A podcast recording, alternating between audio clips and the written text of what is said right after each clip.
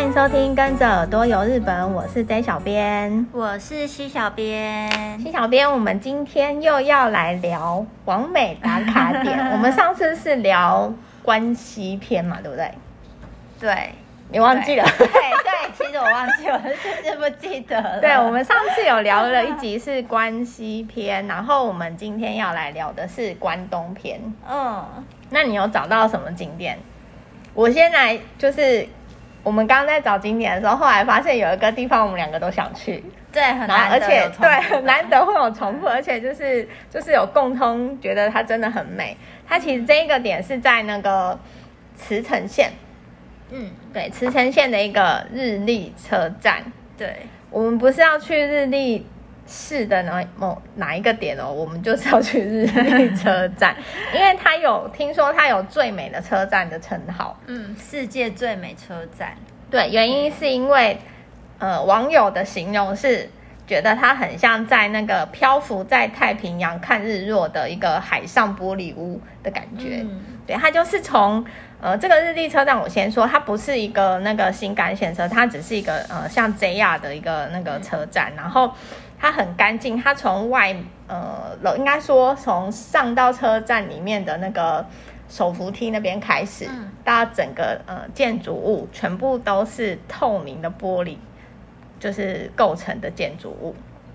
然后它很像，就是那个阳光打下来的时候，整个照在那个玻璃屋，整个就是很梦幻、很美的感觉。嗯，而且他是说日立站啊，它是一个很有名的那个。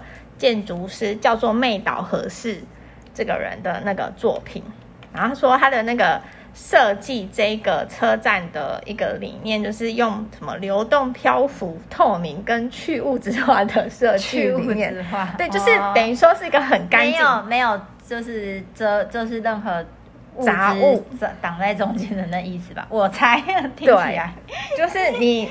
大家没有看过这个车站的，可以上网搜寻一下，就知道我们在讲什么。它就是整个是一个呃透明屋，然后很明亮、很干净的感觉。而且它这一个设计还获得二零一四年的国际设计大奖。嗯，所以好像他获得蛮多奖项的。哦，是哦，我我只查到他就是大部分好像人家都说就是还有获得这个奖项。嗯、对，然后被誉为是世界最美的车站之一。对，然后我最想去的是它车站的有一面，就是是完全是面海的那一面，嗯、然后看到很多人会在那边拍完美照，然后很多爱拍照的人也会去那里专门等，就是完全空无一人的时候，等空景，对，等空景，然后跟就是夕阳西下的时候，那个夕阳那样晒下来的那个那种整个氛围就是很不一样。嗯感觉就是有一点那种与世隔绝的那种感觉，嗯、对，所以这个地方我会蛮想去，而且它那里还有一个你最爱的咖啡厅，对，它在那边的话，你就呃可以选择呃夕阳的时候，那你可以坐靠近太平洋的那一面，你就可以边喝咖啡，然后边享受那个美景。我觉得这个地方完全是很适合你很想放空的人，然后又想看美景的人。嗯，因为它的就是。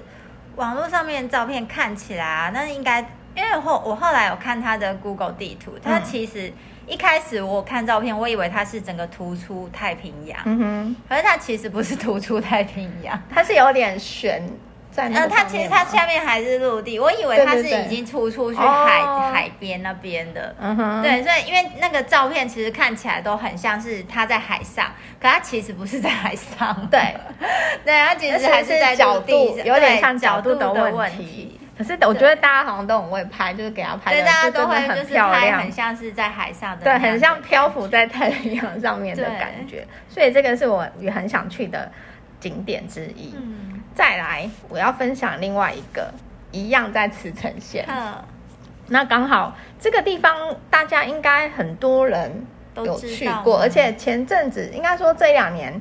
它的有一个景点，应该说它两个季节的那个景色好像都蛮出名的。哦，uh, 这个地方叫做国营长鹿海滨公园。嗯，它最有名的是那个粉蝶花，粉蝶花对，是在呃每年的大概四月中旬到五月上旬的这个时候，对，是著名的看粉蝶花的呃一个景点。那我觉得它这个地方很厉害的是，你知道它面积有多大吗？我不知道，就它光很大，每次看照片都觉得很大。没错，它光它的那个占地有大概两两百一十五公顷。哇塞，两百一十五公顷哦，超多。然后啊，粉蝶花它会种在一个叫做他们园内有个叫做什么见晴之丘的这个地方，它光那个粉蝶花就有大概四点二公顷哎。哇，难怪整个那个面看起来就都是就是很壮观。对，而且它每年嗯、呃、花季的时候会种大概四百五十万朵的粉蝶花，哇，真的是超超级多哎！你大家寻找那个网络上的照片的时候，对就是大家拍啊，无论有没有人，嗯、我觉得都很好看。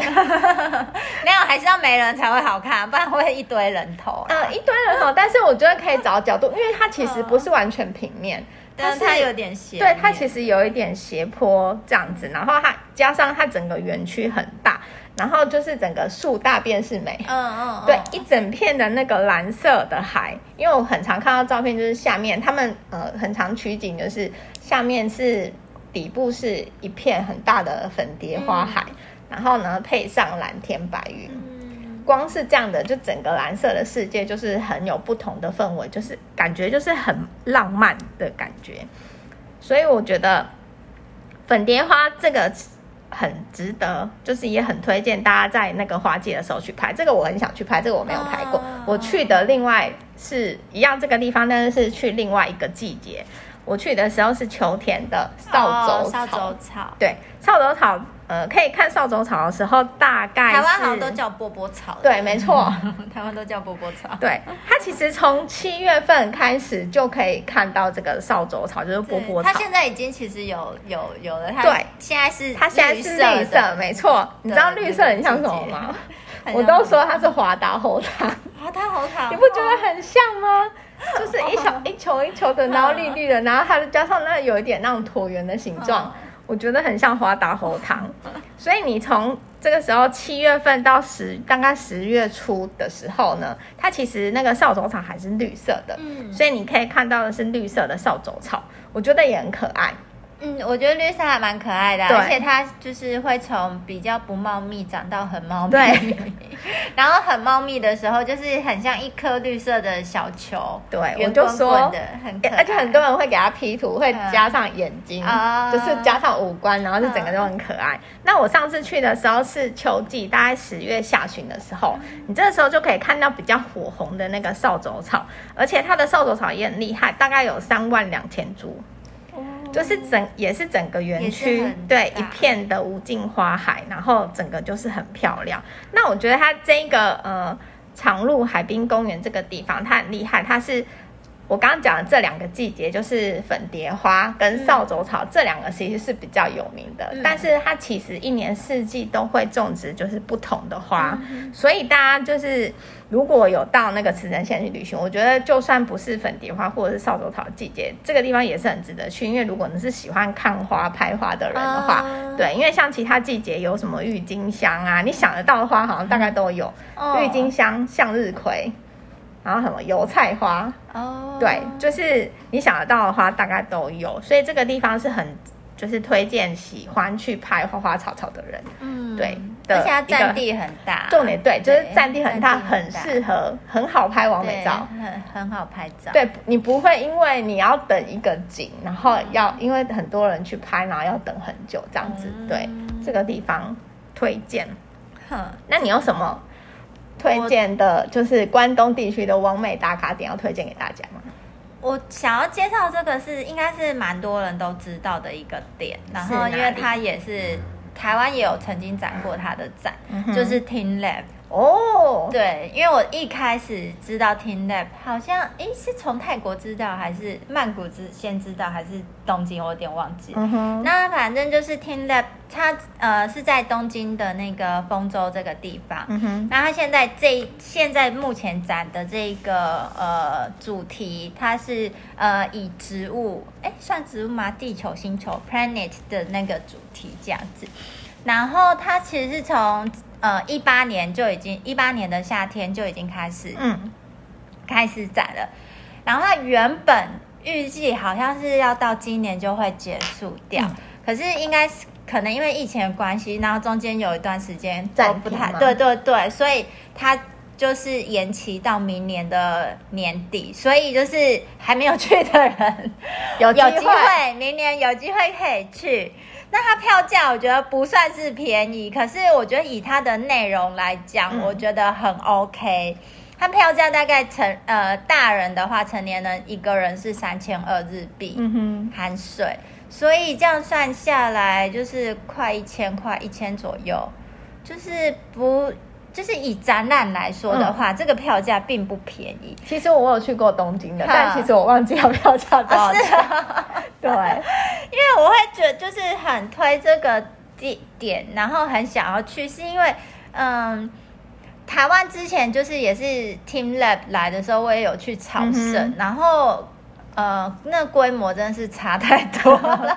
我反而我台湾的没有去过。呃，台湾的就是两次我都有去朝圣，我觉得规模差太多。然后在丰州这边，它呃空间很大，然后作品就又很多。嗯、然后它因为 TeamLab 主要是就是数位，然后跟你有一种就是那种那种沉浸式的那种互动体验的一个展览。嗯，所以你可以就是整个就是跟它的展。展览的作品就是呃融为一体，一体拍照，然后去互动。嗯、那除了我觉得就是最厉害的，它那个呃水晶宇宙那那那个场景以外，嗯、就是在这里还是有。嗯、然后呃，它是海水晶呃水晶宇宙这个，因为我觉得它拍起来就很美啊，光想象就很美。对，一方面是它本来就很美，然后另外一方面就是你又可以用你的手机，因为现在大家就。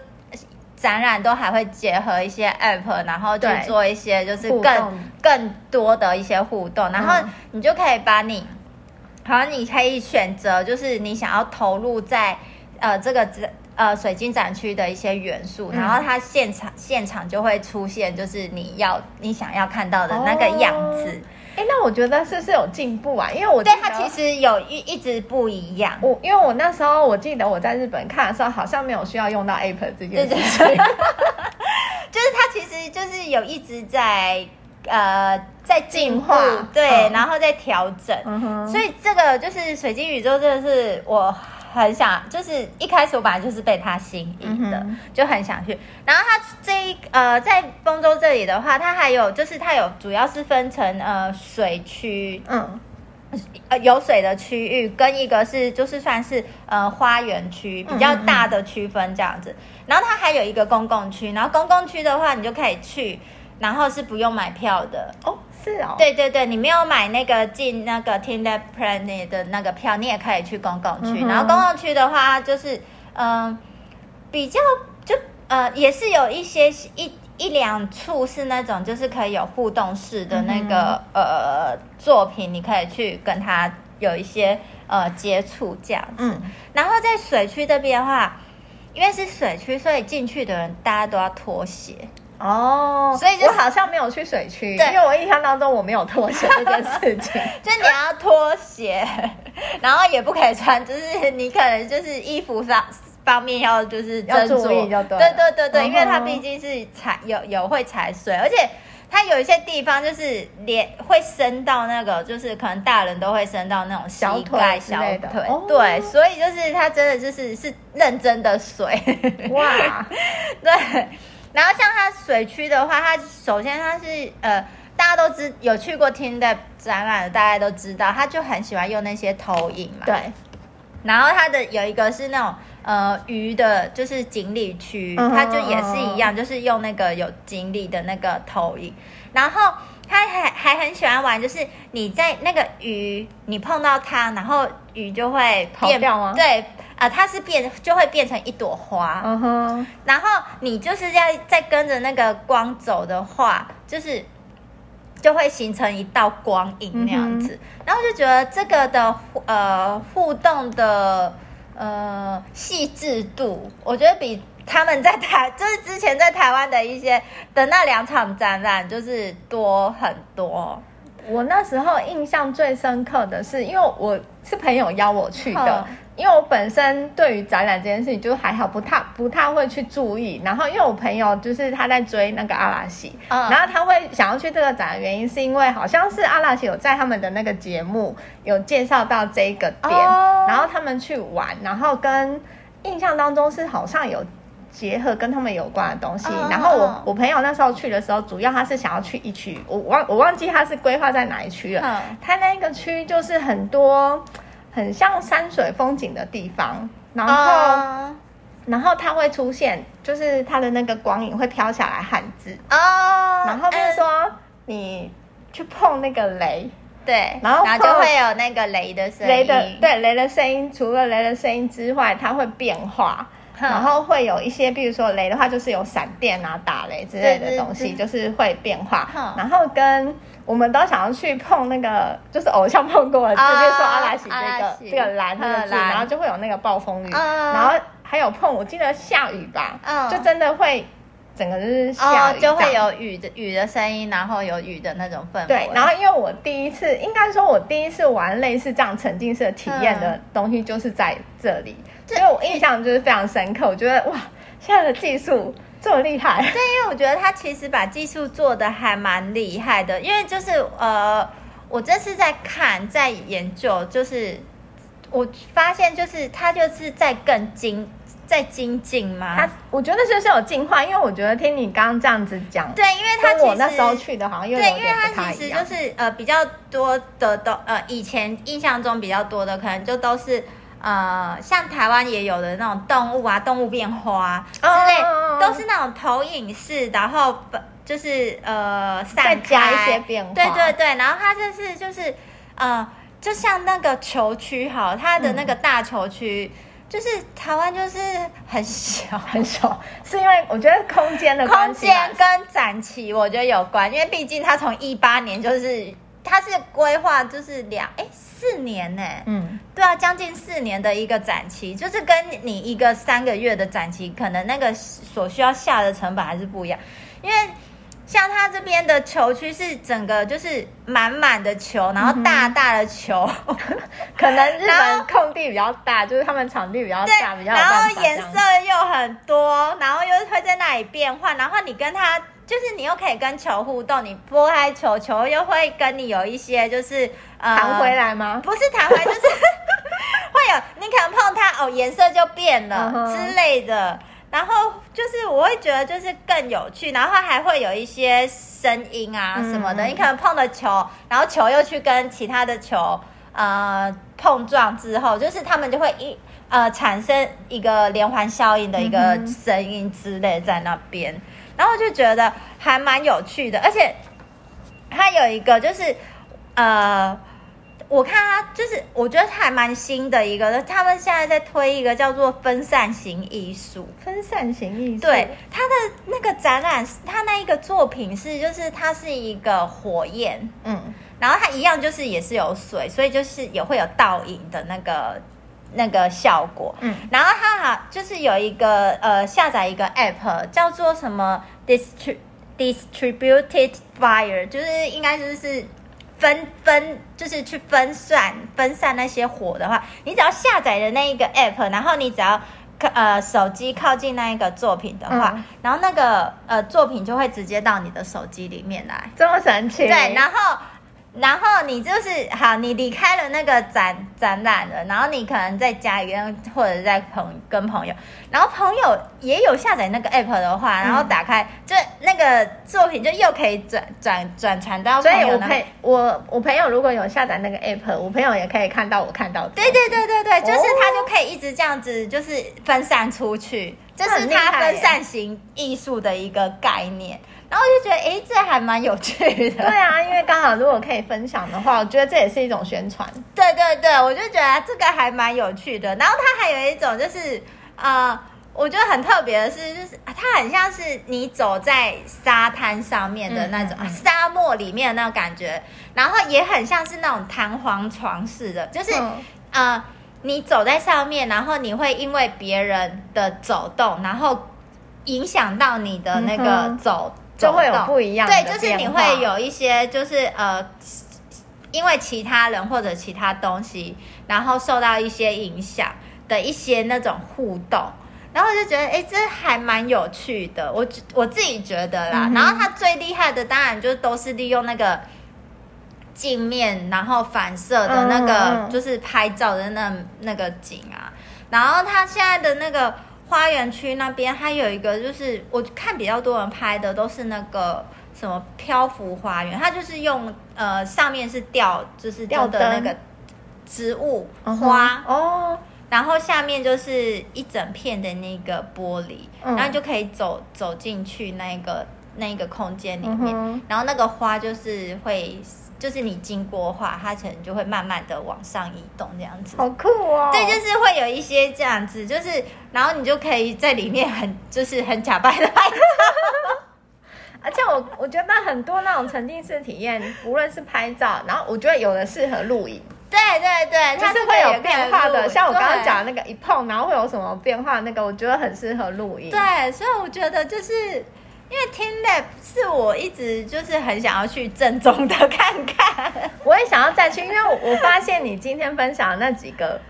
好像跟我觉得又不太一样，对不对？对，就想说，哎，那是是它真的有就是变化蛮多的，因为你刚刚讲了有好几趴，我我真的完全没印象哎。而且它有就是那种就是很呃很梦幻的那一种，就是像好花啊、嗯、花景啊，或者是那种水晶的那一种。嗯，然后也有就是可能比较嗯。呃很像是那个安藤忠雄光之教堂那种，就是比较暗，嗯的那一种的感氛围的。嗯嗯。然后它那一个又是一个不一样，然后就是你又整个走在水里面，然后就就是我觉得那个的沉浸式体验又在更加的又更上一层，对，又更深刻一些。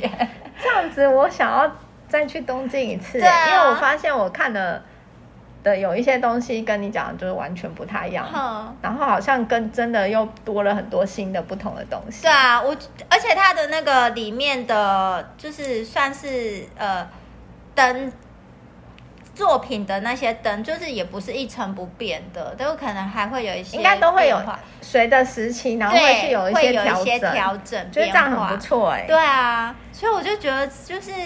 三千二这个价值得，值得，很值得。我自己觉得很值得。他应该可以玩一天吧？我觉得。我觉得拍照就是喜欢拍照的人可以，嗯、因为诶，我仔细算了一下，它整个拍照区一二三四五六七八九，至少九九大区就是是可以拍照的。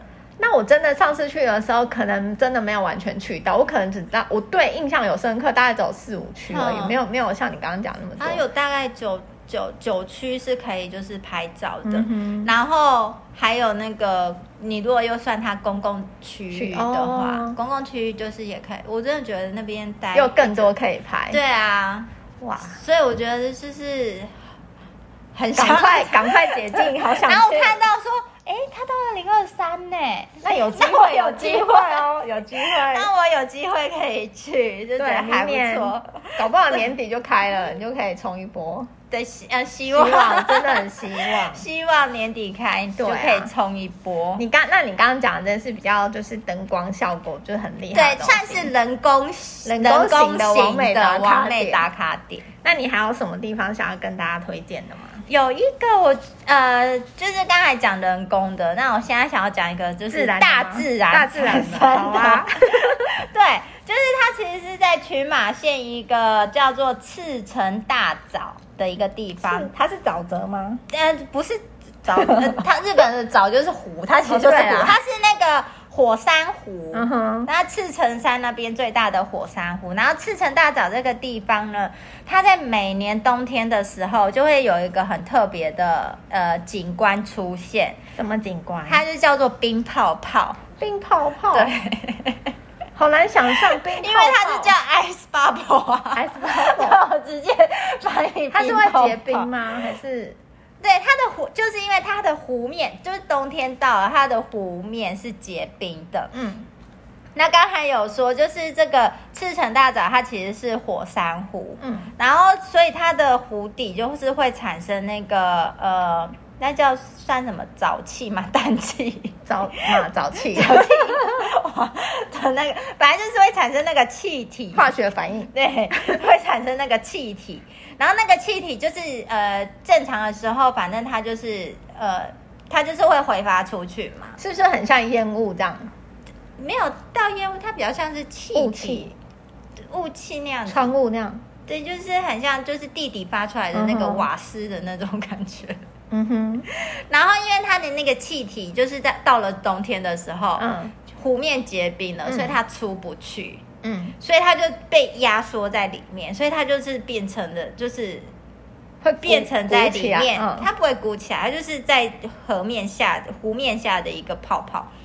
哦，所以就变成你一个很像是你一个湖面，然后里面有很多个那种圆形气泡、气泡的那种感觉。哦、然后我就觉得，因为我那时候看那个照片，我就觉得，哎，这个地方好特，很特别耶。对我自己觉得很特别啦，很特别。然后我又没有看过这样的东西，我就会想要，就是会比较想要介绍一下。